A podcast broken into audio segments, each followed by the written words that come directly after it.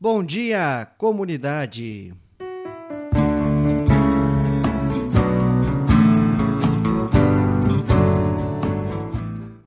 É uma alegria que nós podemos ouvir da palavra do nosso Deus nesse novo dia, das suas palavras preciosas. Hoje é segunda-feira, dia 30 de agosto de 2021, penúltimo dia do mês de agosto. Assim também iniciamos hoje mais um dia, pois é segunda-feira e assim desejamos que o nosso Deus nos abençoe e nos conduza nessa semana que se inicia. A palavra preciosa do nosso Deus é a palavra de Jeremias, capítulo 1, o verso 12, que diz: Eu também estou vigiando para que as minhas palavras se cumpram. Repito, eu também estou vigiando para que as minhas palavras se cumpram. E a palavra preciosa do dia de hoje tem como título Sim é Sim.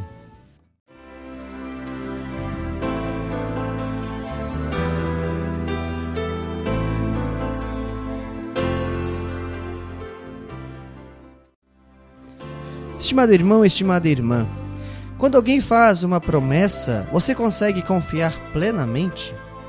Parece que já estamos nos acostumando, ou já estamos acostumados, com a mentira e a traição.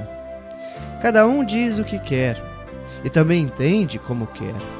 Você já pensou no quanto isso influencia a consideração que você tem pela palavra de Deus? Deus sempre zelou pelo cumprimento da sua palavra.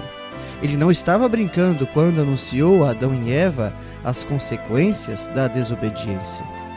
Desde o princípio, ele chama o ser humano a crer nele e dar atenção especial às suas palavras. O Israel antigo, do tempo do Antigo Testamento, teve que experimentar o castigo pela desobediência. Várias vezes e de diversas maneiras, Deus chamou o povo ao arrependimento. Porém, teimoso e sem se arrepender, o povo continuou no mau caminho. O profeta Jeremias foi escolhido para anunciar o castigo de Deus em sua época. Esse é o sentido da visão do galho de amendoeira.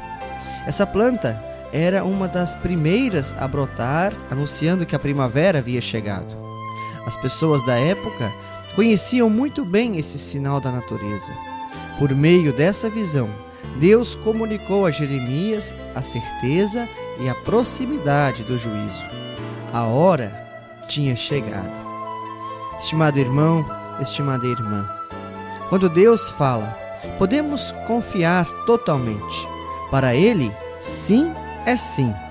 Ele não nos quer enganar nem prejudicar, sempre quer o nosso bem. Por isso, não despreze o que ele diz. Leve em conta o juízo de Deus e arrependa-se.